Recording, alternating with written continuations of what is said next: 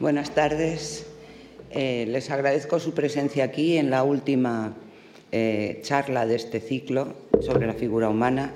Y antes de empezar, quiero avisarles de que ha habido un cambio de última hora, porque debido a problemas familiares, el conferenciante que estaba anunciado no ha podido venir y hemos traído al profesor Tomás, que ha sido avisado con 24 horas, o sea que va a ser realmente Ah, le agradecemos muchísimo su disponibilidad para poder venir hoy aquí. El doctor Tomás es profesor del Departamento de Historia y Teoría del Arte de la Universidad Autónoma de Madrid. Eh, es, no solo es doctor en Historia del Arte, sino también licenciado en Filología Clásica. Y ha sido becario de la Real Academia Española en Roma y también becario postdoctoral en el Instituto de Historia del Arte de la Universidad Nova de Lisboa. Ha impartido docencia en las universidades de Murcia, en la UNED eh, y en la Universidad eh, Nova de Lisboa. Eh, forma parte de proyectos y grupos de investigación relacionados con su campo de estudio, que es la cultura visual en el mundo antiguo, tanto en la Universidad de Murcia como en la UNED, como en la Universidad Autónoma de Madrid. Es investigador del Instituto Universitario de Ciencias de la Antigüedad de la Universidad Autónoma también y ha formado parte del equipo de trabajo dedicado a restaurar las pinturas de la que él hizo su tesis doctoral sobre este tema en el sitio arqueológico de la Villa, de la Villa Adriana de Tívoli. Eh,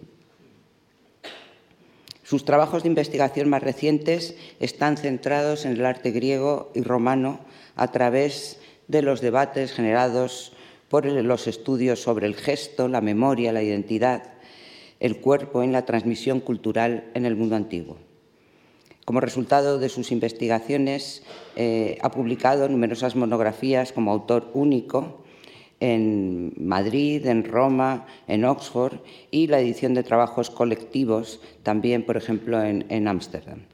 Eh, así como artículos de investigación en revistas internacionales y contribuciones a numerosos congresos internacionales. Hoy nos va a hablar eh, sobre, el, título es La figura humana en el arte romano, el poder de la imagen, y nos va a hablar de un acercamiento a la figura del cuerpo humano en la cultura artística de Roma, que adquiere una complejidad que desborda los límites de los problemas puramente artísticos. En, los últimos, en las últimas décadas, la investigación se ha interesado en tratar y definir cuáles han sido las causas, la historicidad, los símbolos o la agenda política que motivaban los cambios en la plástica romana vinculada a la figura humana. Cuestiones como el gesto, el género, los espacios, la visión del espectador o la materialidad de los objetos, pues han aportado numerosas líneas de trabajo y han convertido a este tema en uno de los más polifacéticos de los ámbitos de los estudios clásicos.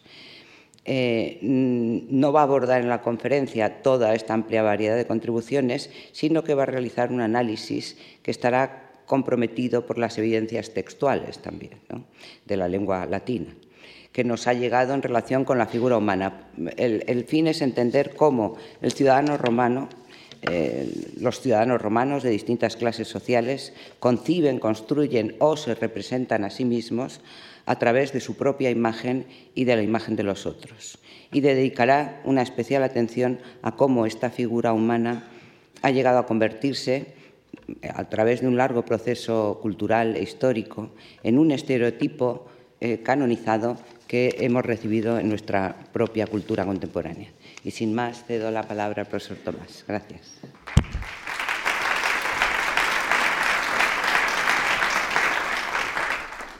Muchísimas gracias, querida Carmen.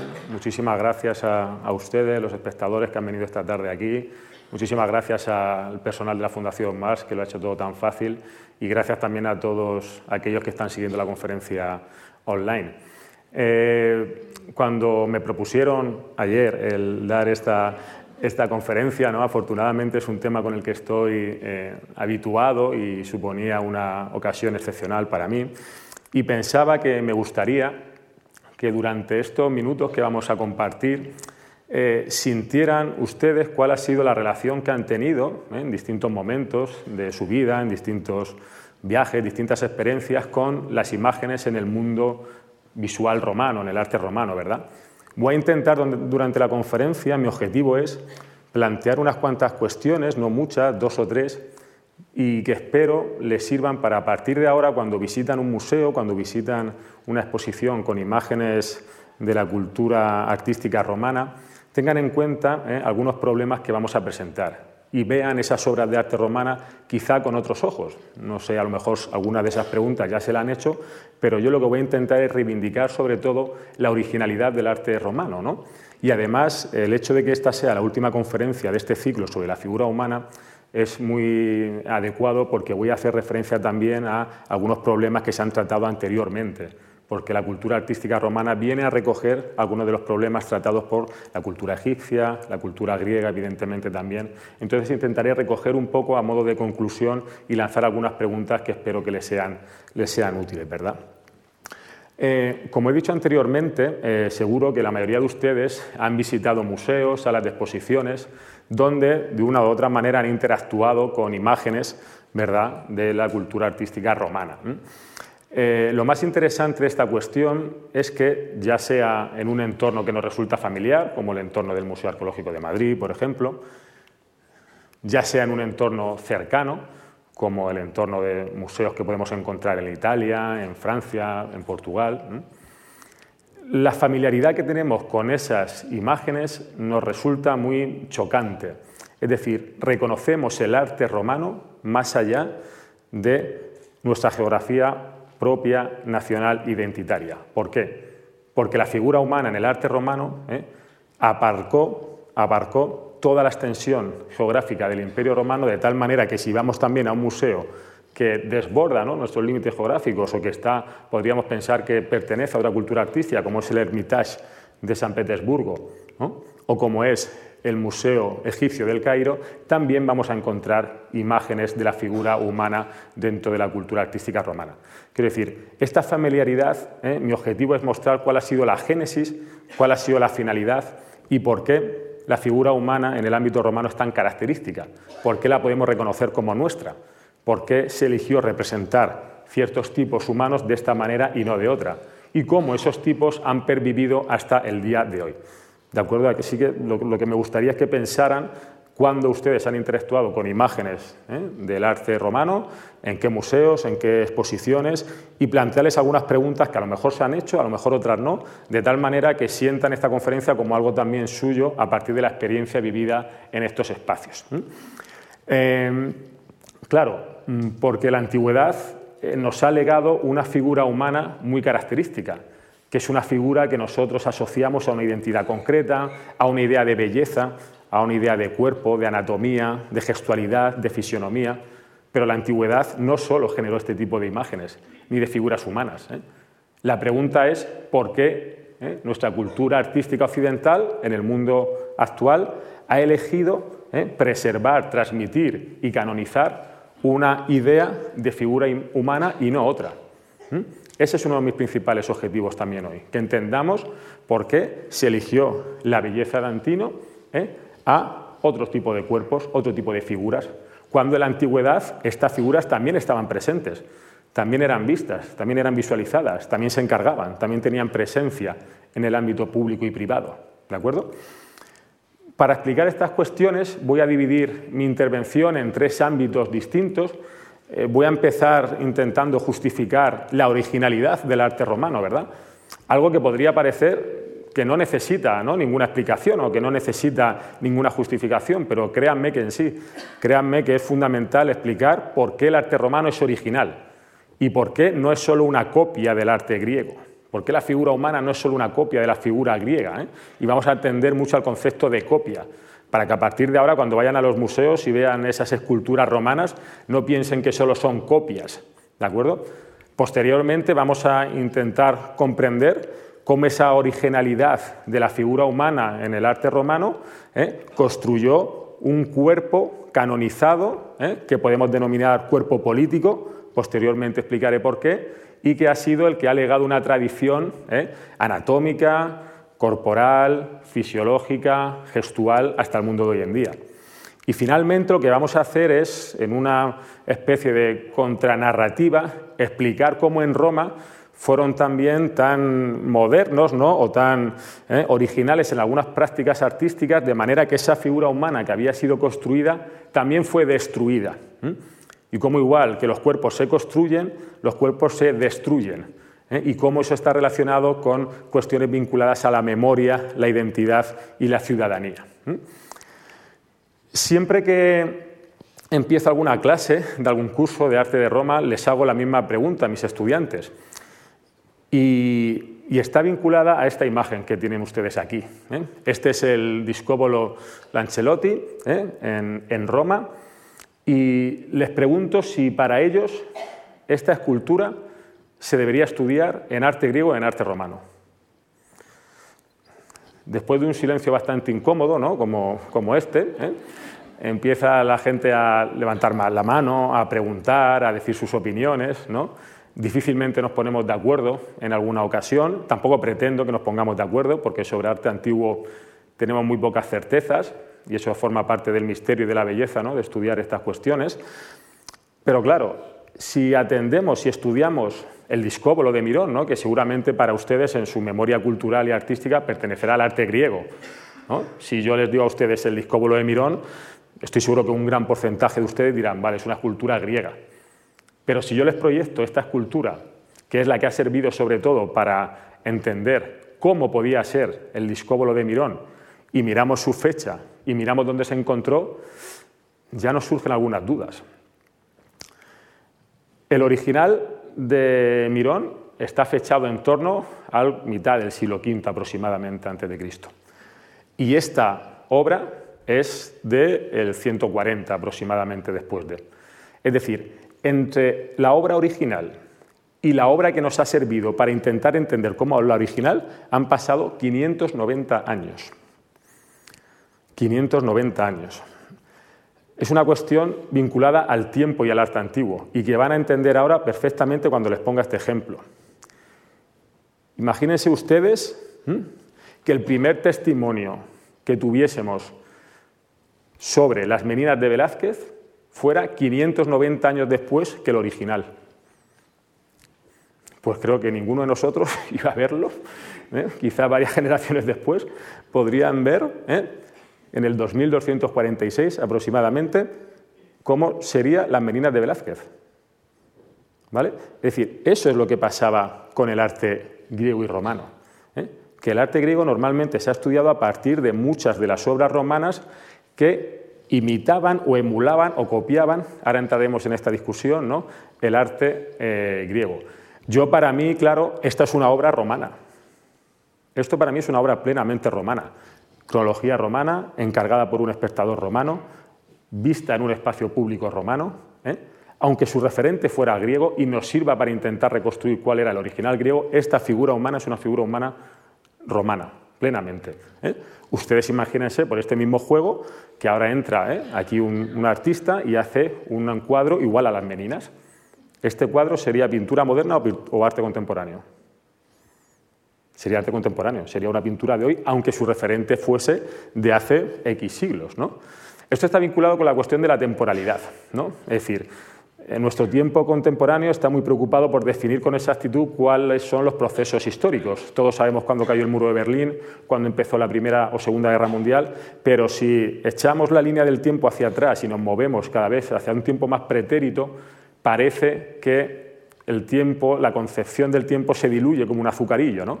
Por eso verán que durante mi conferencia, en muchas ocasiones, está esa eh, abreviatura CA, que es CIRCA, que es cerca cerca del 140, mitad del siglo V, primer tercio del cuarto, porque el tiempo, eh, conforme nos vamos eh, dirigiendo hacia un tiempo más pasado, es más difícil de definir. Pero eso no significa que pierda importancia, ni mucho menos. ¿De acuerdo?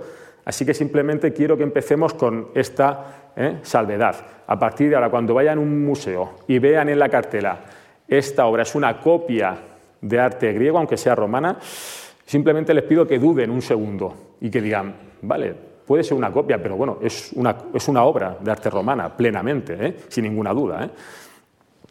Por eso, una pregunta que tenemos que hacernos desde el inicio es, ¿Qué es, por lo tanto, el arte romano?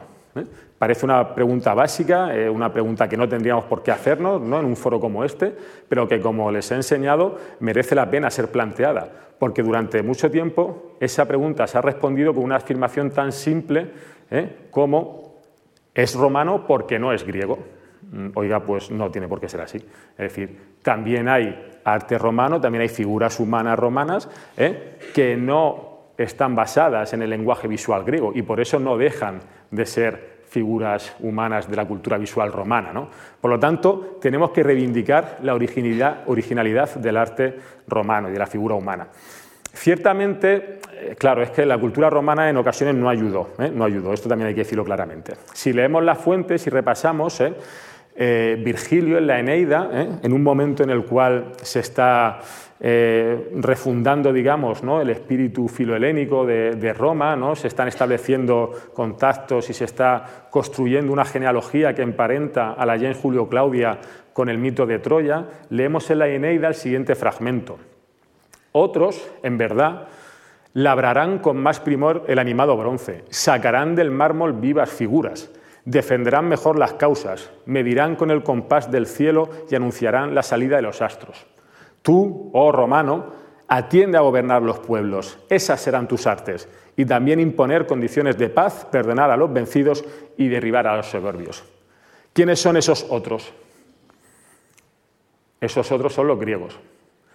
Es decir, ya la propia cultura romana está buscando esa asimilación ¿eh? está emparentándose artísticamente ¿eh? con la cultura griega, porque buscaban ¿eh? que sus logros artísticos y culturales se emparentasen con la cultura griega. Además, Horacio nos ha dejado unos versos en los cuales se establece quizá una de las máximas de todo este problema, ¿no? Grecia capta ferum victor encepit et artis intulit in agreste latio. La Grecia conquistada conquistó a su feroz conquistador e introdujo las artes en el agreste lacio. Es decir, aunque Roma venció a Grecia y la incorporó como provincia romana, realmente fue Grecia la que conquistó a Roma. ¿Por qué? Porque en los triunfos romanos ¿eh? se traía una cantidad de objetos, de esculturas y de obras de arte que cambiaron absolutamente la sensibilidad del pueblo romano respecto a la figura humana.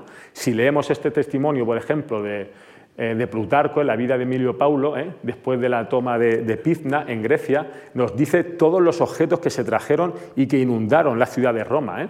Estatuas, pinturas, colosos, las armas más hermosas y acabadas de los macedonios. El espíritu romano, que estaba más vinculado a una tradición republicana, a partir de final del siglo III en adelante, empezó a relacionarse con unas imágenes que eran más propias del mundo griego. Y eso cambió la percepción de la figura humana completamente, como vamos a ver. ¿eh?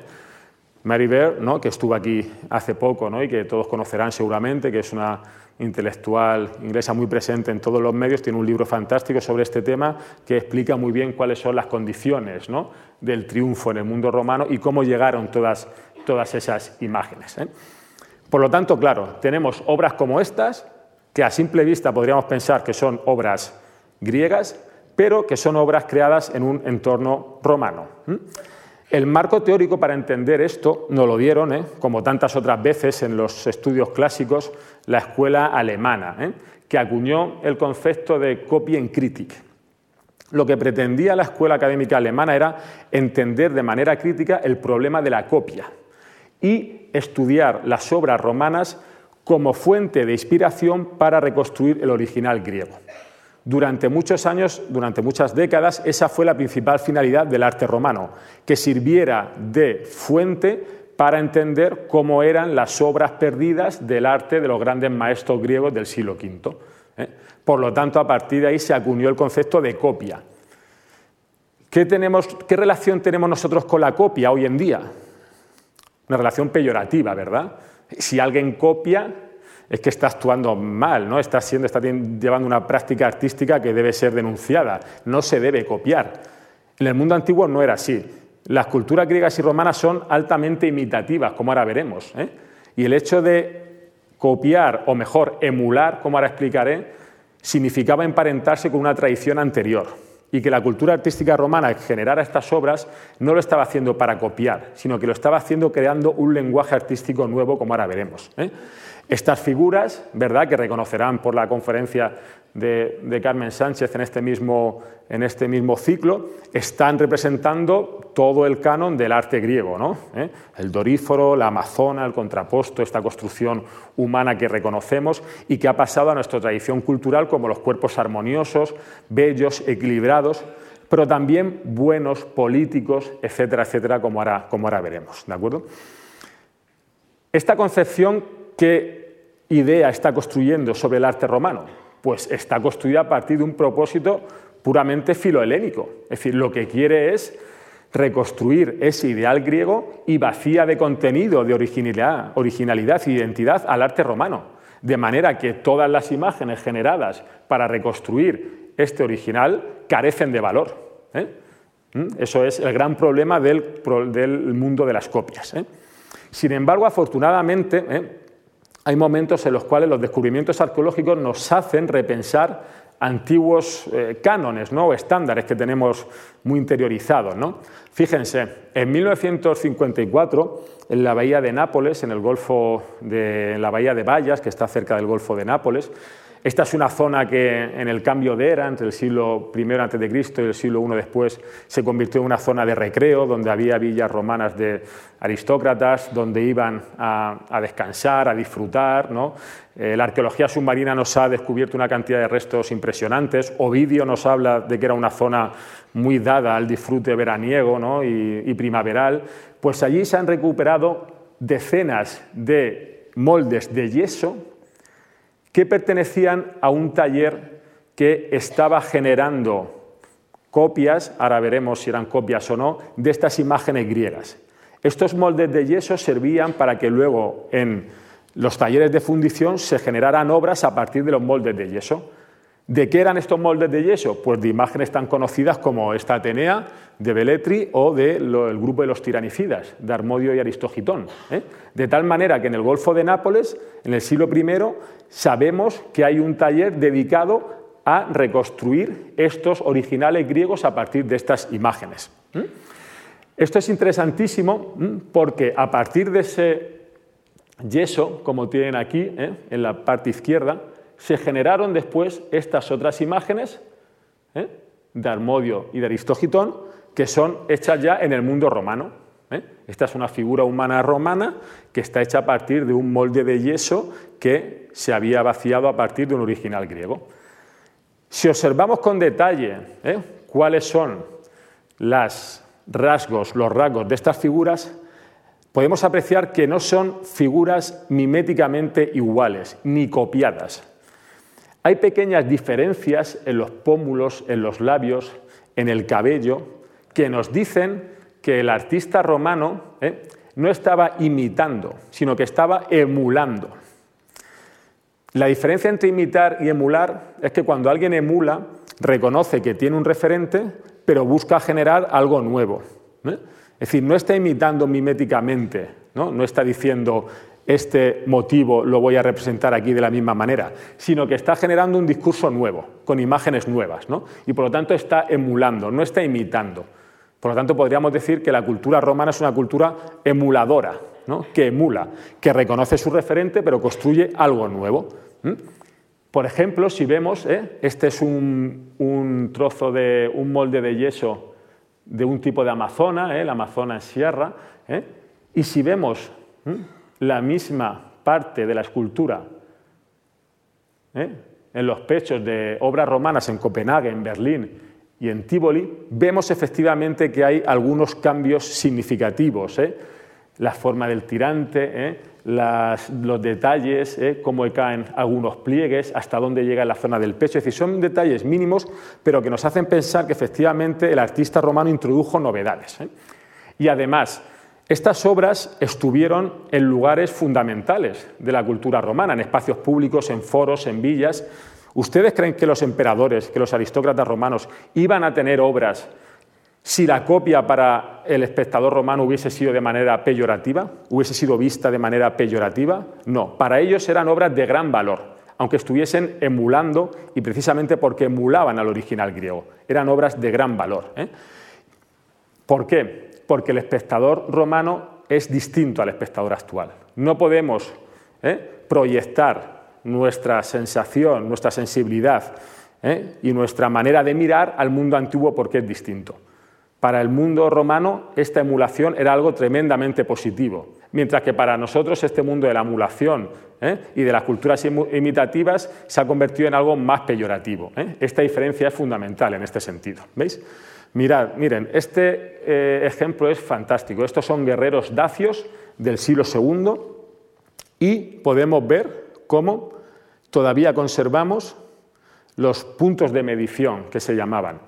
Esto servía para que a través de compás y de otras herramientas se pudiesen generar esculturas en serie.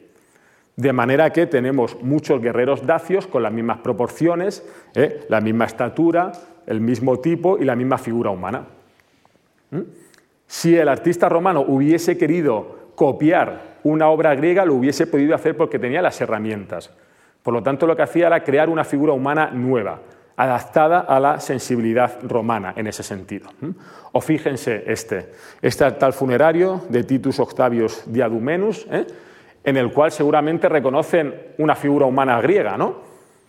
Reconocen la escultura del Diadumeno, ¿no? Ya saben, aquel atleta que se está ciñendo la cinta de la, de la victoria ¿eh? y que está representado con este cuerpo joven, atlético, ¿eh? con el contraposto, con la anatomía del mundo griego y que aquí, ¿eh? en una obra del siglo II, está en este altar funerario de un individuo ¿eh? cualquiera del mundo romano. Es interesante también porque efectivamente es como una alegoría de la vida, ¿verdad? de la victoria de la vida sobre la muerte. El diadumeno, este gesto, es aquel, ¿eh? el gesto de ceñirse la cinta, lo hacían los, aquellos que ganaban en los certámenes gimnásticos. ¿no? Y por lo tanto aquí es como si eh, Tito estuviese diciendo que ha vencido a la muerte a través de, su vida, ¿no? de su manera de vivir. ¿no? Y en este documento funerario lo que está haciendo es transmitir una idea ¿eh? de victoria, de juventud en su ¿eh? espacio que siempre iba a ser recordado, que era el espacio funerario de cada individuo concreto. O esta obra que es interesantísima. Aquí también podrían reconocer seguramente una obra griega, ¿verdad? Es la cabeza del Doríforo. ¿eh? El Doríforo, que posteriormente vamos a ver, ¿eh? esta es una obra hecha por un artista griego, por Apolonio, hijo de Arquias, está centrado, está firmado, si lo ven, está firmado en griego.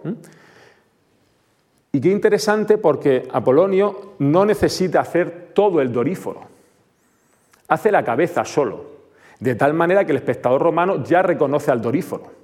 Esto es lo que se llama en las artes, en algunos principios de percepción visual, el principio de familiaridad. Yo con la parte reconozco el todo. No hace falta que vea al doríforo entero. Si veo la cabeza del doríforo, sé que es el doríforo. Y eso ocurre porque en la época en la cual se hizo esta obra, ya las fuentes nos dicen, como Cicerón, que las obras de Polícleto eran las más bellas y las más perfectas, y que por lo tanto la figura humana en el arte romano lo que estaba haciendo era emular ese lenguaje visual de las obras de Polícleto, armonioso, equilibrado, idealizado, canonizado, etcétera, etcétera. ¿eh? Pulcriora etiam Políclite iam plane perfecta, ¿eh? perfecta, es decir, ¿qué obras hay más bellas y más perfectas que las de Polícleto? Por eso Apolonio, ¿eh? en esta villa de los papiros en Herculano, solo le basta con hacer la cabeza, porque Roma tenía que estar llena de imágenes que se asemejaban a la de Polícleto, y porque la figura humana griega estaba tan presente en el mundo romano que con ver la cabeza les bastaba. Y eso es interesantísimo en ese sentido. Hay un autor que ha trabajado esto de manera excepcional, que es el arqueólogo Tony Holzer y historiador del arte. ¿eh? Ahora ha publicado un librito fantástico sobre la tumba del, Tufatore, ¿no? sobre, estas cuestiones de, la pintura griega y etrusca. Y él decía que el mundo, que la pintura y que la escultura antigua era un centro invisible. Es una expresión que a mí me encanta. Eso significa que el arte griego y el arte romano siempre ha estado en el centro ¿eh? de todas las culturas artísticas hasta hoy en día que se han preocupado de representar la figura humana de tal manera que tenían un abanico muy amplio a su antojo, ¿no? para su libre utilización. Él decía, igual que el Virgilio, cuando escribe la Eneida, tiene la Ilíada y la Odisea a su disposición, un artista romano tenía toda, ¿eh? todo el repertorio griego a su disposición para crear las figuras humanas. Por eso dice que el arte romano es un lenguaje, con su propio orden, con su sintaxis, con sus propias características en ese sentido. ¿De acuerdo? A partir de esta aclaración que hemos hecho, ¿eh? arte romano, figura humana, ¿eh? no es igual a la griega, no está copiando, está emulando, está generando un lenguaje propio, tenemos que atender a ciertas imágenes que pertenecen al ámbito propiamente romano como estas, de final de la época republicana, seguramente les sonarán. Estas son las figuras que se han constituido como las más mm, puras, digamos, por la historiografía que pertenecían al arte romano, ¿verdad? No son figuras idealizadas. Si miramos tranquilamente a este patricio romano de Otricoli o a este anciano del sur de Italia, vemos, reconocemos rasgos particulares en su fisionomía, ¿verdad? Vemos que tienen ¿eh? el, rostro con, arrugas, incluso con, heridas, ¿verdad? Un gesto serio. ¿eh? Están transmitiendo la experiencia de toda una vida, vivida seguramente con trabajo, ¿eh? con el esfuerzo de su propia labores y por lo tanto están posicionándose socialmente. Estas figuras lo que transmiten es una biografía particular, y nos permite construir microhistorias, como decía Carlos Gisburg, que es intentar reconstruir cómo estos retratos tan realistas, tan verídicos, nos están transmitiendo cierta información, ¿verdad? Sobre todo la información que nos transmiten es una información relacionada con lo que los romanos decían la gravitas y la virtus, es decir, la seriedad en la conducta, la virtud, ¿eh? de tal manera que en ambos retratos podemos leer a individuos particulares, y esto es fundamental porque posteriormente esa dinámica va a cambiar. Y la figura humana va a pasar de representar a individuos particulares, ¿eh? a individuos que pertenecen a clases sociales concretas, ¿eh? a representar a individuos más idealizados que responden a un canon heredado del mundo griego, como ahora veremos. ¿De acuerdo? El punto de inflexión en este sentido es la figura de Julio César. Los retratos de Julio César tienen una, virtud o una cuestión que hay que aclarar antes de, seguir avanzando, y es que la mayoría de ellos fueron hechos post-mortem. Después del asidus de marzo, ¿eh? después del asesinato de César, la gran mayoría de sus retratos fueron eliminados. ¿eh? Fueron quemados, fueron violentados, fueron eh, tirados, perdidos, destruidos, etc.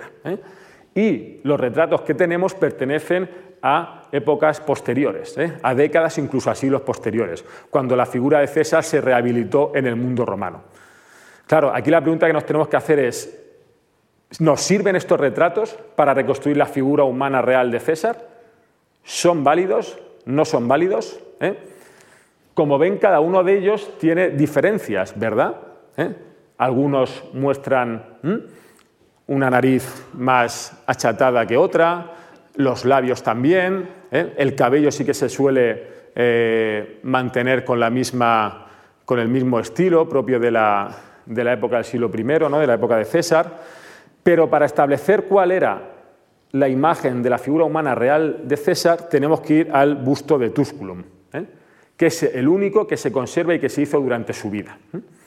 Es un busto que se conserva hoy en día en, en Turín, en el Museo Arqueológico, que nos sirve además para entender ¿eh? cómo las cuestiones fisionómicas ¿eh? eran importantísimas en la figura humana del mundo romano. ¿eh? Aquí podemos reconocer a César. Y a César lo reconocemos porque tenía algunas anomalías en la forma del cráneo, que, estaban, que surgieron desde su propio nacimiento, y que hacen que la forma del cráneo de César sea muy reconocible. Y que para reconstruir su imagen real ¿eh? tengamos que servirnos también de una herramienta, de un instrumento que es fundamental en el arte romano y que no adquiere, creo yo, muchas veces la notoriedad que merece, que es la numismática, las monedas. Fíjense, hay algunos emperadores de los cuales solo tenemos imágenes numismáticas. ¿Por qué? Porque fueron las primeras que acuñaron antes que cualquier otra imagen mayor, antes que cualquier imagen destinada a un espacio público, a un templo, ¿eh? un, complejo pictórico, esculturas, etcétera, etcétera, la numismática fue la imagen móvil ¿eh? que viajaba y que se distribuía por todo el imperio. Y además está grabada en la numismática la imagen oficial del retratado, la imagen que quería llegar a todo el imperio. De manera que un ciudadano romano de Olisipo, en Lisboa, o de la Dacia, ¿eh? en Rumanía, podían conocer al emperador a través de la imagen de la moneda, porque jamás iban a ver al emperador. Eso es algo que también tenemos que tener claro. La figura humana en la antigüedad se construye a través de estas imágenes referenciales es que a lo mejor nunca veían al emperador. Nosotros hoy en día estamos acostumbrados a verlo todo, a un golpe de clic. En cualquier momento podemos saber la apariencia real de cualquier persona. Bueno, ahora con la inteligencia artificial tendríamos que dudar un poco, ¿no? Pero bueno, es decir, tendríamos la capacidad de conocer esa realidad. En el mundo romano no era ni mucho así, ni mucho menos así. Por lo tanto, la numismática nos sirve para saber exactamente cómo era esta construcción de la imagen de poder.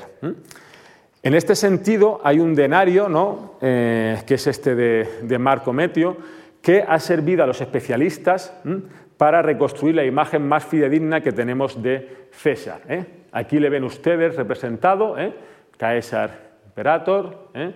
con laureado, con el litus y el simpulum, que son dos elementos iconográficos vinculados a, la religión romana, y si ponemos esta moneda en relación al busto de Tusculum, como ha hecho muy brillantemente Javier Cabrero en, este artículo, vemos que el perfil del el cráneo coincide y que por lo tanto esta moneda, ¿eh? que está acuñada en época de César, y el busto de Tusculum nos están dando la misma figura humana. ¿eh? Esta es la reconstrucción más cercana que tenemos de César ya que el resto de imágenes, el resto de iconografía cesariana se generó post-mortem. Por lo tanto, era una imagen construida a partir seguramente de estos documentos, pero ya distinta. ¿eh? Para que vean ustedes qué importante es el tema de las monedas y de la numismática. Claro, ahora hay una exposición maravillosa en Ámsterdam sobre precisamente la iconografía de, César, y lo que ha pasado es que como todos estamos ansiosos por seguir dibujando la imagen de César, cuando aparece como este busto encontrado en Arlé en 2007, ¿no? en el Ródano, ¿eh? claro, hubo algunos arqueólogos que enseguida, enseguida dijeron que era César. ¿eh? Al día siguiente, Paul Zanker, ¿eh? que es uno de los mayores especialistas de arte romano, de un libro maravilloso que se llama Augusto y el poder de las imágenes, dijo que era imposible que este personaje fuera César. Además, Paul Zanker nos dice algo muy interesante, y es que estas imágenes de la numismática normalmente están representando esculturas exentas en espacios públicos. Es decir, cuando en un documento numismático hay un templo representado o una escultura, es muy, probable que esa imagen existiera, ¿eh? porque está transmitiendo una imagen oficial real. ¿eh? Pues efectivamente este busto, que algunos querían atribuir a César, parece efectivamente que no es César, porque si ven no cumple o no coincide con el perfil que teníamos de Tusculum. ¿no? ¿eh? Además, si leemos la vida de César en Suetonio. Parece ser que una de las características fundamentales de la figura de César era un cuello alargado, muy fino, esta cuestión también de la calvicie, que lo obsesionaba, como ahora leeremos, y también esta malformación craneal. Todo ello, ¿eh? algunas de esas características no están presentes en este busto de Dagle. Vamos a leer un poco a Suetonio, que hace una descripción muy divertida de César. Tenía la tez blanca, era de elevada estatura, los miembros bien conformados, el rostro un tanto lleno, ojos negros y vivos, de excelente salud si exceptuamos sus últimos años donde solía sufrir desmayos. En lo tocante al cuidado de su cuerpo era bastante meticuloso, hasta el extremo de que no solía, de que solo se hacía cortar la barba y afeitar minuciosamente, sino incluso depilar, ¿eh? y llevaba muy a mal ¿eh? el, defecto de su calvicie, era lo que más lo obsesionaba César, el tema de la calvicie. ¿eh? De manera, como dice al final, que agradeció mucho que le pusieran una corona de laurel. ¿Eh? Eh, por esa razón tenía costumbre de traer su ralo cabello desde la coronilla hacia adelante, ¿no? Nos lo imaginamos el gesto, de traer el cabello y la coronilla hacia adelante, y efectivamente de todos los honores el que más apreció fue el de la corona de, laurel. ¿eh? Por lo tanto, César es este momento de transición entre el mundo republicano, un mundo basado en este verismo ¿no? de las imágenes de los patricios, ¿eh? y, sin embargo, cuando llegamos a la figura de Augusto, todo empieza a, acabar, a, cambiar. Perdón. Augusto es el eternamente joven. Si uno ve un retrato de Augusto, no sabemos con qué edad está representado. Su figura humana ya responde a otras ¿eh? condiciones artísticas. ¿eh? Por ejemplo, seguramente de Augusto el retrato de Prima Porta sea uno de los más conocidos. ¿no? Este retrato fue hecho post-mortem también, fue encargado por Livia y nadie diría que ahí se está representando a un Augusto ya ausente. Lo que representa este Augusto es una figura viva, joven, triunfante. Sin embargo, Augusto ya no estaba, ¿eh? ya no existía.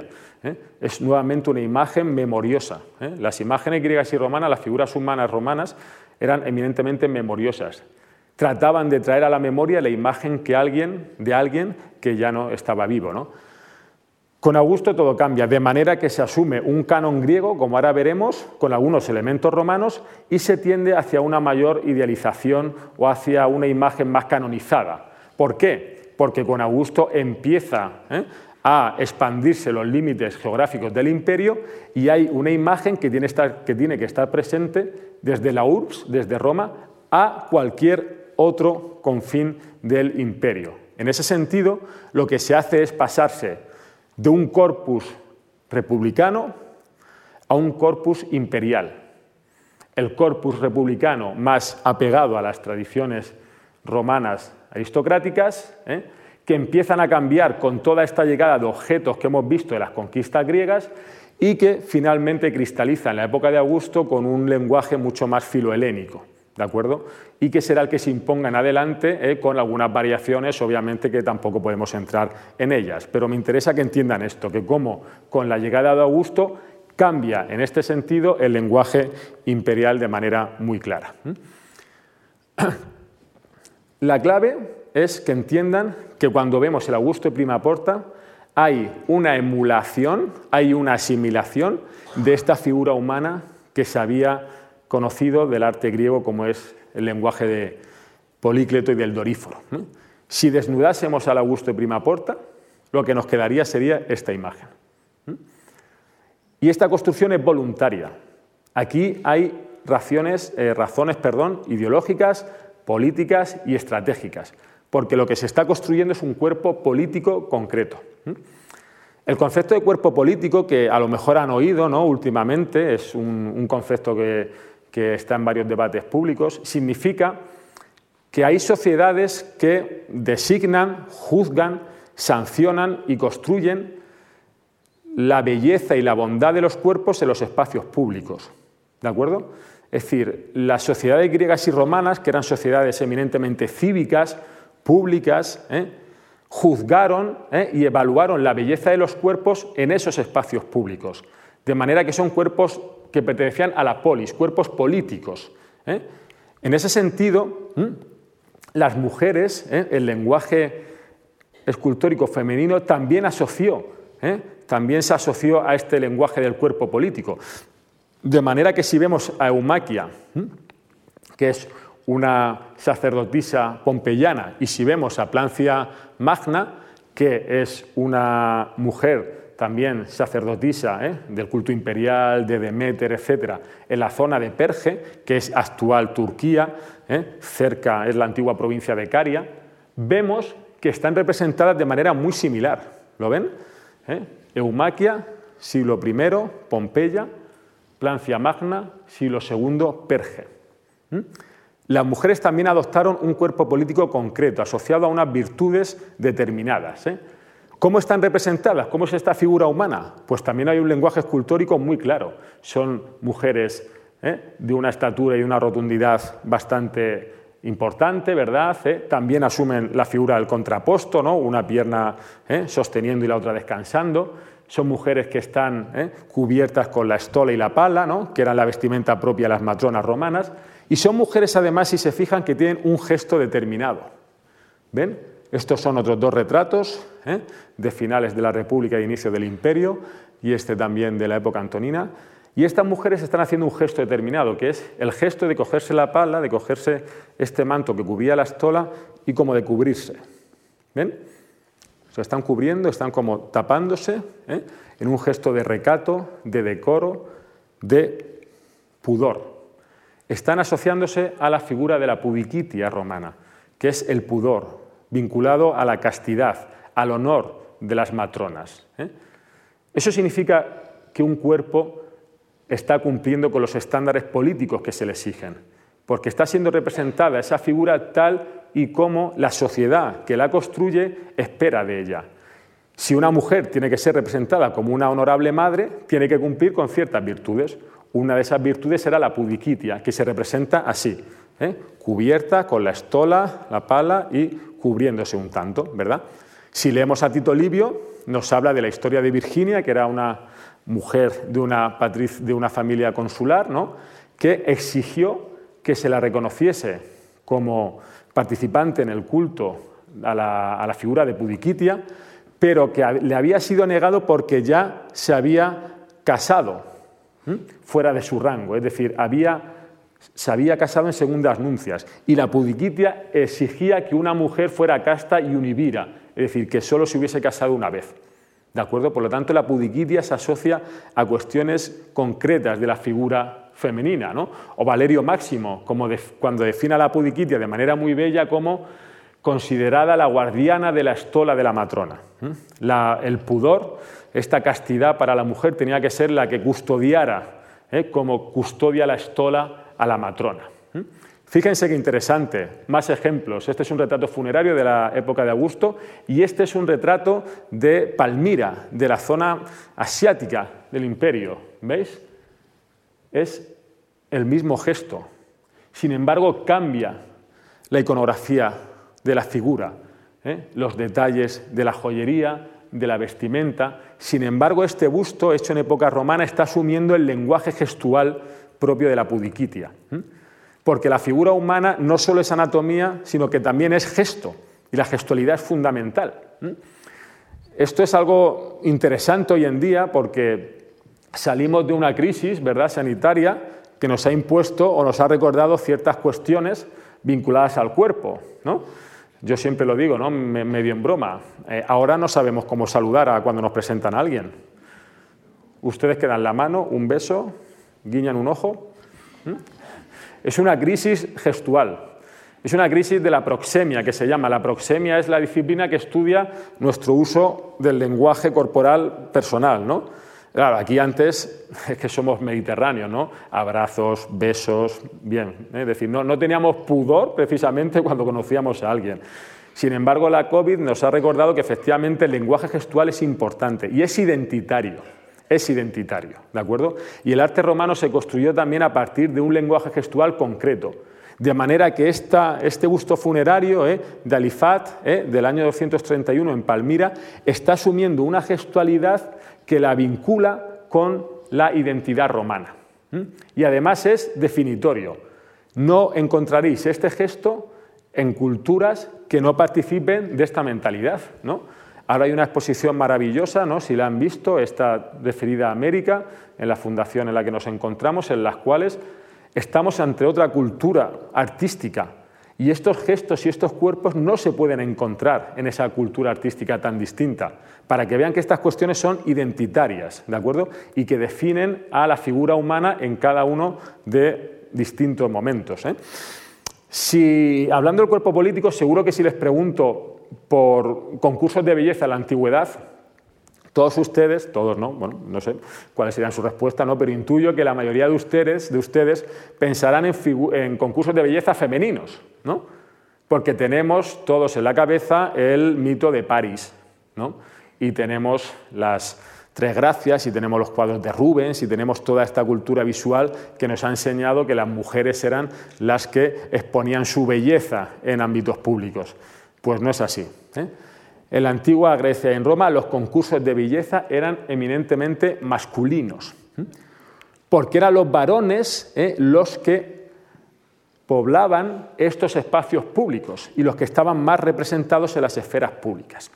En esos concursos de belleza había unas normas que juzgaban cuáles eran las cualidades que tenía que cumplir una figura para ser considerada bella. No cualquier cuerpo podía ser considerado bello.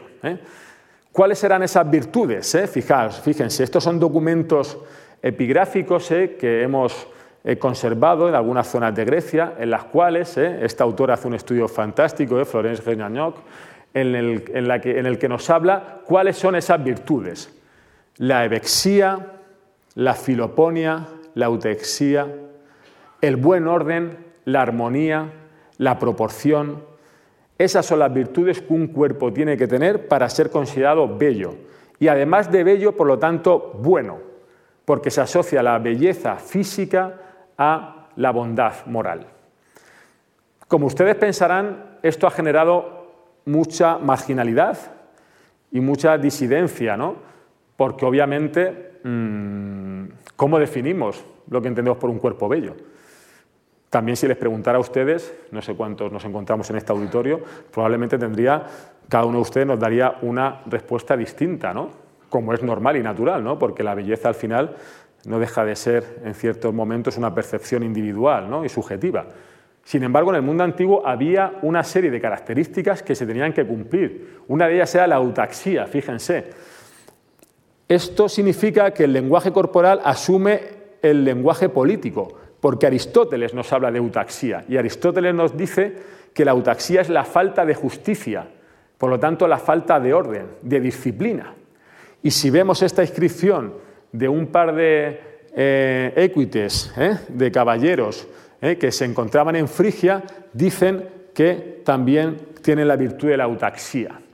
Es decir, el léxico que nos sirve para el lenguaje político nos sirve para el lenguaje corporal. Y por lo tanto eso significa que haya un cuerpo político. No solo eso, sino que los cuerpos que no eran así eran expulsados de los límites de la ciudad. Por eso los cementerios y los espacios funerarios normalmente, como nos dice Cicerón, ¿eh? están fuera de los límites. ¿eh? Un muerto no será sepultado ni quemado dentro de la ciudad. ¿eh? No se permitirá traer un cadáver a la ciudad. No se permite incinerar un cuerpo dentro de las paredes de la ciudad. El cuerpo político vivo, bello y bueno es aquel que está limitado a los límites de la ciudad. Y es ahí donde la figura humana se puede juzgar como bella y como buena. Es entonces cuando podemos hablar del decoro, cuando podemos hablar ¿eh?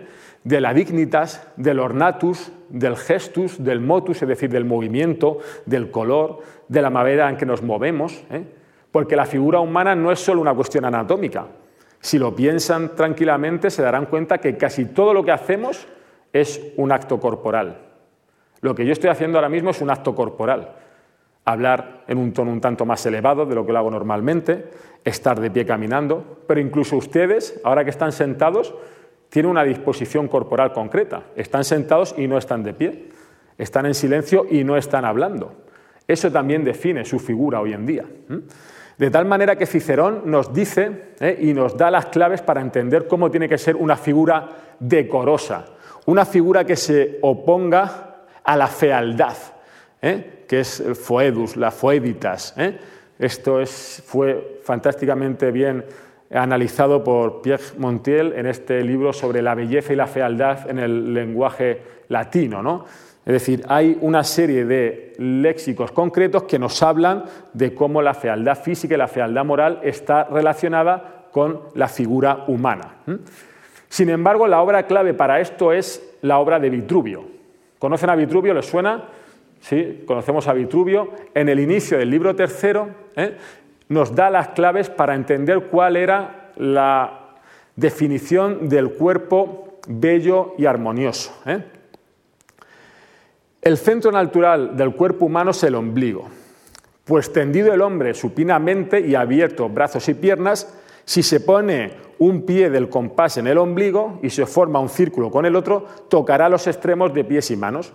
Lo mismo que en un círculo sucederá en un cuadrado, porque si se mide de las plantas a la coronilla y se pasa las medidas transversalmente a los brazos tendidos, se hallará la altura igual a la anchura, resultando un cuadrado perfecto.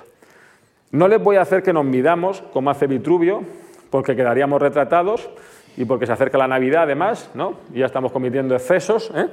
pero efectivamente eh, seguro que han oído hablar o que han visto al hombre de Vitruvio. ¿eh? Vitruvio jamás dibujó a este hombre. Lo que tenemos son imágenes generadas referencialmente de la época moderna cuando se recupera el Tratado de Vitruvio. pero el hombre de Vitruvio no existe en época romana. ¿eh? Lo que hay son distintas versiones, todos conocemos las de Leonardo, que como vemos cumple con estas virtudes del cuerpo político. ¿eh? Un cuerpo equilibrado, armonioso, ¿eh? con las medidas del ombligo, la cabeza, las extremidades. ¿eh? Nos podemos ir a otros cuerpos, como el, de, el que crea Di Giorgio Martini, ¿no? en el cual vemos cómo se emparenta directamente con las medidas de los templos, como hace Vitruvio, o este otro, ¿no? de Mariano di Jacobo en el cual ya las proporciones parece que. Se mueven un tanto. ¿no? Pero es interesante que entiendan que el hombre de Vitruvio está relacionado con esta figura humana que estamos construyendo. Esto lo digo porque cuando vayan a un museo, como he dicho al inicio, y vean todas estas figuras humanas de la cultura romana que les van a parecer semejantes, este es el procedimiento que está detrás de construcción de esta figura humana. ¿eh? De tal manera que lo que se está haciendo es dar unas condiciones concretas ¿eh? para, la belleza, para, la belleza, para la decencia, para la dignidad, ¿eh? de tal manera que el cuerpo y la figura no solo es un envoltorio anatómico, sino que también es la vestimenta, como la, llevamos, los gestos, los andares, ¿eh? los aromas, etcétera, etcétera. Esto es muy interesante porque en las últimas décadas se ha ampliado mucho lo que entendemos por figura humana, de tal manera que ahora somos conscientes de que efectivamente no solo es una cuestión anatómica, sino que es una cuestión gestual, fisionómica, etcétera, etcétera. Por eso, este retrato de Tiberio, por ejemplo, como ven aquí, está cumpliendo con todas las virtudes de decencia que nos está explicando Cicerón que se ha recuperado a través de Vitruvio y de su tratado del hombre vitruviano y que está representado en el, en el cuerpo de este emperador, como se hizo a partir de la época de Augusto. El contraposto, la figura humana proporcional, armoniosa, de manera que se emparentaba con el pasado griego. Las fuentes, además, nos dan definiciones que son muy bellas, creo yo, y que nos indican cómo esto realmente existió en el mundo romano. Por ejemplo, nos dice Suetonio que para Augusto ¿eh? el imperio era como si fueran miembros y partes de un mismo cuerpo. ¿eh? De manera que cuando el imperio se expande a todos sus límites geográficos, son como si ese cuerpo político fuese añadiendo partes al mismo cuerpo y se fuese cada vez más ampliando, ¿no? De manera que, como nuestros cuerpos, si están privados de la mente, así también el Estado, si está privado de la ley, no puede usar sus partes por separado. Es decir, se emparenta de manera muy clara el cuerpo del emperador con el cuerpo del Estado. Por eso vemos a Augusto a la izquierda, vemos a Marco Aurelio, vemos a Trajano. Todos están representados siguiendo una imagen de la figura humana que lo que está haciendo es mostrar que la imagen de la, patria florece a través de ellos. Eh, fijaos, fíjense qué, frase tan ilustrativa ¿no? y bella de Ovidio. ¿no? La imagen de la patria florecía a través, en este caso, del cuerpo de Augusto, pero podríamos llevar esta afirmación hasta mucho más eh, adelante en el tiempo, por ejemplo, con Marco Aurelio con Trajano, cuando son representados de manera muy semejante, con este cuerpo vitruviano, de herencia griega, moviéndose aquí a la manera militar, también hay muchas representaciones como oradores, etcétera, etcétera. ¿no? La imagen de la patria está floreciendo a través de ellos. ¿no? Esa es la belleza de este, de este concepto. Pero tanto es así que, claro, este discurso servía sobre todo para llevarlo a los límites geográficos del imperio, como les he dicho, ¿verdad? Y si nos vamos a Afrodisias, ¿eh? actual Turquía, vemos que allí tenemos esta imagen de Claudio. Claudio aquí está representado a la manera heroica, divinizado. Ven un cuerpo como el de Adumeno, como el cuerpo ¿eh? policleteo, ¿eh? idealizado con el corte inguinal, es decir, con todas las virtudes que se han recuperado del mundo griego, y aquí en una alegoría de la tierra y el mar. ¿Sabéis qué, es lo interesante? ¿Saben qué es lo interesante? Que Claudio no estuvo en Afrodisias. Se está construyendo una imagen de la figura humana de un personaje, en este caso el emperador, obviamente, en un territorio en el cual no hay una percepción directa de esa persona. ¿eh? Esto es una imagen referencial. Esta figura humana lo que está haciendo es representando una idea de Claudio, ¿eh? igual que esta otra, en la cual se representa ¿eh? gobernando sobre Britania. Esta es una alegoría de, Britania, esta mujer ¿verdad? En pseudoescorzo, ¿eh? Como si fuese una amazona, porque ven que tiene el pecho descubierto, ¿no? Y él está también heroizado, ¿no? ¿Eh? Venciendo sobre ella, a la manera también de, por ejemplo, esta pintura pompeyana. ¿Ven? Esto es interesantísimo, cómo el cuerpo de la figura humana femenina se estereotipa también y son modelos que van viajando. De manera que en Pompeya, en la casa de los Betty, tenemos esta representación del cuerpo de Dirce siendo arrastrada y Britania, la alegoría de Britania se construye con el mismo estereotipo. ¿eh? Esto nos da una idea de cómo la cultura romana construyó una figura humana que se podía estereotipar y que servía para representar distintas cuestiones en muchos ámbitos geográficos diferentes en ese sentido. ¿vale? Este último punto lo vamos a cerrar ¿eh? con la antigüedad tardía, porque aquí todo cambia, ¿verdad? Como bien nos enseñó Kurt Weismann en su obra, ¿eh? en esta obra sobre la edad de la espiritualidad, llega un momento en el cual la fisionomía, la gestualidad y la figura humana en la antigüedad tardía cambia completamente, de manera que pasamos a un lenguaje más vinculado a conceptos religiosos, a conceptos espirituales, sobre todo a través de la mirada, ¿no? como nos dice Eusebio de Constantino. ¿eh? La profunda impresión que la fe divina dejó en su alma se puede percibir por el hecho de que ordenó que se le retratara ¿eh? en las monedas mirando hacia arriba, concentrado en Dios, en actitud de oración, mirando hacia arriba, concentrado en Dios, en actitud de oración. Fíjense qué diferencia tenemos ya con estas figuras si las comparamos con los patricios romanos, republicanos o con las figuras imperiales. Las miradas abstractas, perdidas, ¿no? en comunicación quizá con un ente ¿eh?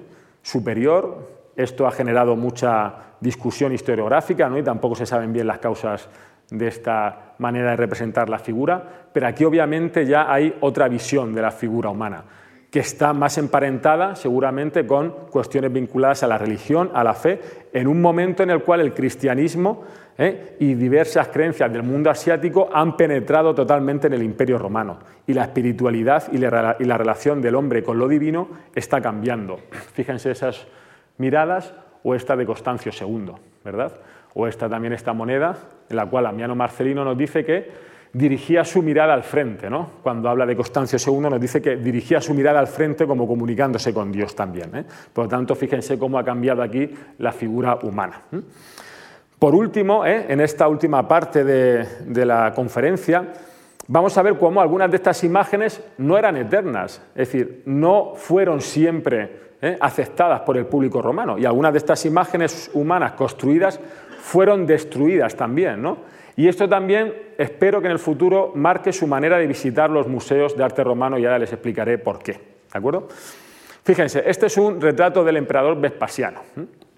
Si nosotros llegamos al Cleveland Museum of Art, por ejemplo, a cualquier otro museo y vemos un busto romano, bueno, bien, fantástico, un busto más, ¿no? Un retrato, Vespasiano aquí lo tenemos, ¿eh? con una imagen canonizada, imperial, ¿eh?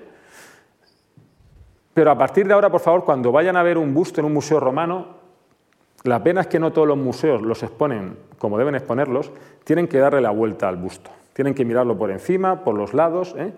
Porque es posible que ese busto pertenezca a un retrato anterior.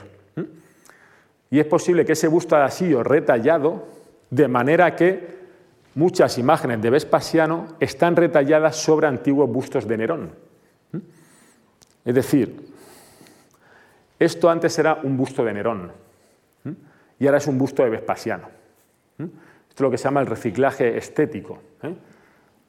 Algunos autores piensan que había talleres especializados en retallar estas figuras. La relación entre Vespasiano y Nerón es especialmente fructífera en este sentido. Nerón también se lo buscó.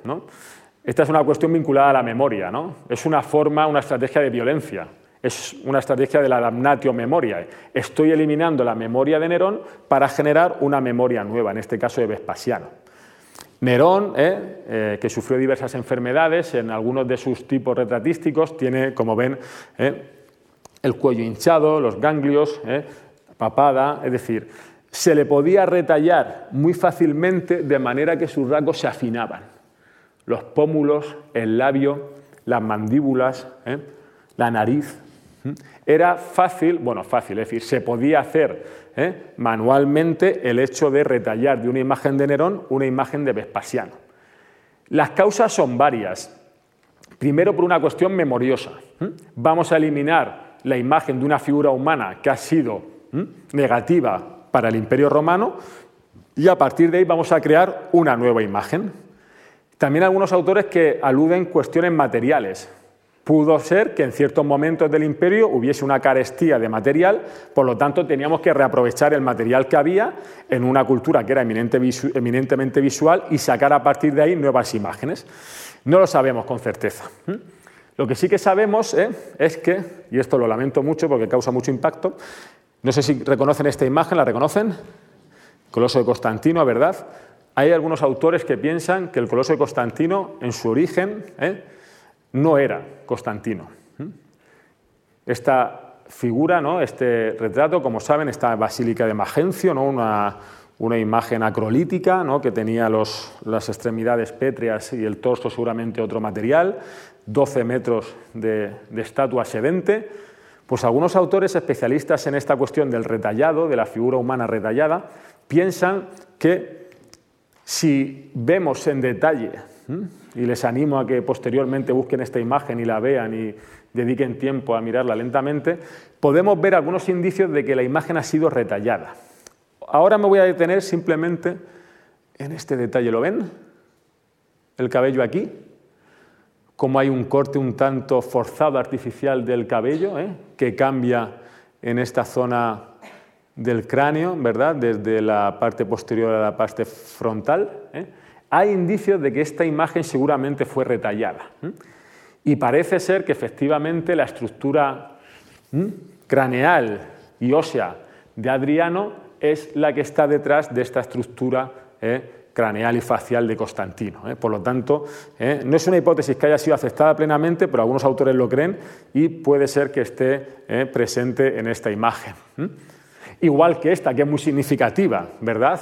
Este relieve del monumento del monumento eh, de, Marco Aurelio, donde está celebrando la ceremonia del triunfo cuando vuelve de Germania en el 176, en el cual en un principio podríamos pensar que es una imagen, un relieve bien, normal, lo reconocemos, el emperador entra en la cuadriga, ¿no? está atravesando la Porta Triunfalis, que estaba en el campo de Marte, este es el templo de Júpiter óptimo máximo en el Capitolio, que es donde acababan las ceremonias del triunfo y todo parece normal y no nos genera ninguna duda. Sin embargo, si ampliamos esta zona del relieve, empezamos a ver ciertas anomalías. Fíjense que se genera un espacio en el centro ¿eh? que es un tanto incómodo, ¿verdad? La figura de abajo del joven está mirando hacia arriba y parece que debería estar mirando a alguien. La Nike coronando a Marco Aurelio, la mano izquierda también parece que debería estar coronando a alguien. Si vemos en detalle esa columna, como pueden ver ahí, está retallada de manera que es distinta a esta del extremo. Es decir, son pequeños detalles formales que nos dicen que ahí había un personaje y que ese relieve ha sido retallado y se ha eliminado una figura. ¿Quién podría haber? Si se trata de Marco Aurelio. Cómodo. Ahí estaba cómodo, cuya memoria también fue eliminada de manera póstuma. Y sabemos por las fuentes que en este triunfo del 176, Cómodo acompañó a Marco Aurelio, pero posteriormente fue eliminado, para que vean que las figuras humanas no solo se construyen, sino que se destruyen también. Pero no solo eso pasa en el ámbito imperial, sino que en testimonios de vidas privadas, normales, anónimas, como este monumento funerario, el relieve de los Raviri, ¿eh? en el Palacio Máximo de Roma, si afinamos también la mirada, y esto también es un llamamiento para sus futuras experiencias con el arte romano, tienen que mirarlo lentamente porque nos está mm, dando una cantidad de información en la que normalmente no reparamos, si vemos esta parte, vemos normalmente que se produce una anomalía. Esta figura ha sido añadida. Esta figura de Usia ha sido añadida ¿eh? posteriormente porque, como vemos, está retallada en esta parte, esta sacerdotisa de Isis, como vemos aquí también se ha añadido posteriormente su inscripción funeraria, y por lo tanto lo que está haciendo es emparentar su memoria Piensen siempre que un monumento funerario es el monumento, el espacio en el cual se construye la figura humana para la posteridad. ¿eh? Está emparentando su memoria a esta familia que estaba aquí enterrada y que descansaba en este monumento. Algunos de los últimos ejemplos que vamos a ver son relativos a los sarcófagos, que es un objeto interesantísimo. ¿eh? Fíjense, este sarcófago de Dionisio y Ariadna en el Louvre, en París, en el cual nuevamente parece que todo está representado de manera canónica, ¿no?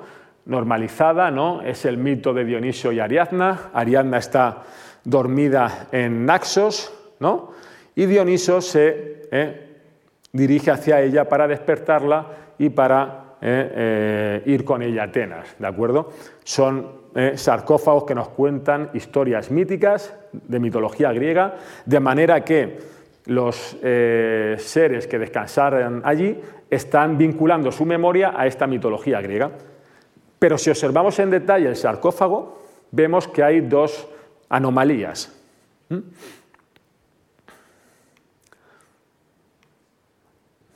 Hay dos rostros que no están tallados.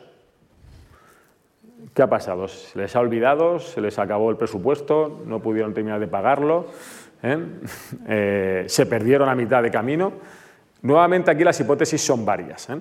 Parece que la más verosímil es que los sarcófagos, muchos de ellos, se encargaban en Roma, en la URBS, se trabajaban por talleres urbanos de Roma y posteriormente se llevaban a provincia para que los rostros de los retratados fuesen tallados en el lugar en el cual se iba a depositar el sarcófago. ¿eh? Es una manera de personalizar cada una de estas piezas y de que la figura humana al final estuviese respondiendo a una figura humana concreta. ¿eh? Y por eso es tan válido para nosotros encontrar estos objetos que están sin acabar, porque nos dicen cómo fue el proceso de construcción y de deconstrucción de estas figuras humanas tan interesantes. ¿eh? Y ya finalmente les muestro este sarcófago de Portanacho, en el cual nuevamente, como ven, ¿eh? tiene una plasticidad, tiene una fuerza, tiene ¿eh? un dramatismo impresionante en Roma. Es uno de los objetos que más les podría impresionar ¿eh? cuando lo vean en directo. Y si vamos nuevamente, vemos la misma dinámica. La imagen del general, que es el que estaba allí descansando eternamente, está sin tallar y sin tallar está la imagen de su madre, porque esta es la representación del nacimiento del personaje. Es decir, las figuras individuales que se tallaban en el lugar de deposición final del sarcófago se dejaban para ser talladas al final y para ser construidas en este proceso de generación de objetos casi a nivel industrial. El último ejemplo que les voy a mostrar está relacionado con, la pintura y es uno de los, mis ejemplos favoritos. ¿no? Podríamos pensar que esto es normal sobre todo de la escultura o de los relieves, como hemos visto. Sin embargo, en pintura sabemos ¿eh? que Claudio mandó que una pintura de Alejandro Magno ¿eh? el rostro fuese cambiando por una pintura de por un rostro de Augusto. ¿eh? Es decir, esta es una, pintura, una pintura pompeyana ¿no? que está representando a, Alejandro seguramente como Zeus, ¿no? y podemos imaginar que había una pintura semejante ¿eh? en, la cual Claudio, como nos dice Plinio, pensó que era mejor quitar la cabeza de Alejandro y sustituirla por la del divino Augusto. Bien, no pasa nada, fantástico. Se quita la cabeza de, Alejandro, se repinta, de manera que la memoria de Augusto se está emparentando a la memoria de Alejandro.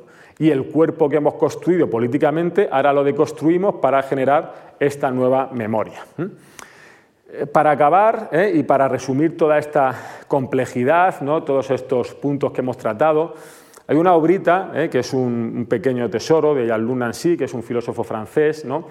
Que reflexiona sobre el cuerpo, sobre sus implicaciones, sobre sus atributos, sobre su belleza, ¿no? Y en uno de esos indicios nos dice que el cuerpo es simplemente un alma, como hemos estado viendo, ¿no? Un alma arrugada, grasa o seca, peluda o callosa, áspera, flexible, crujiente, graciosa, flatulenta, irisada, nacarada, pintarrajeada, cubierta de organdío, camuflada de caqui, multicolor, cubierta de mugre, de llagas, de verrugas. Es un alma en forma de acordeón, de trompeta, de vientre de viola. la figura humana en el arte romano era esto y mucho más. ¿eh? Era toda esta tradición que hemos repasado, ¿eh? todas estas dinámicas que espero que les sirvan para que ahora, ¿eh? a partir de las experiencias que tengan con las imágenes de la figura humana en distintos museos, les sirvan para hacerse algunas de las preguntas que hemos planteado y para repensar nuestra relación con la figura humana en el arte romano. Muchísimas gracias por su atención.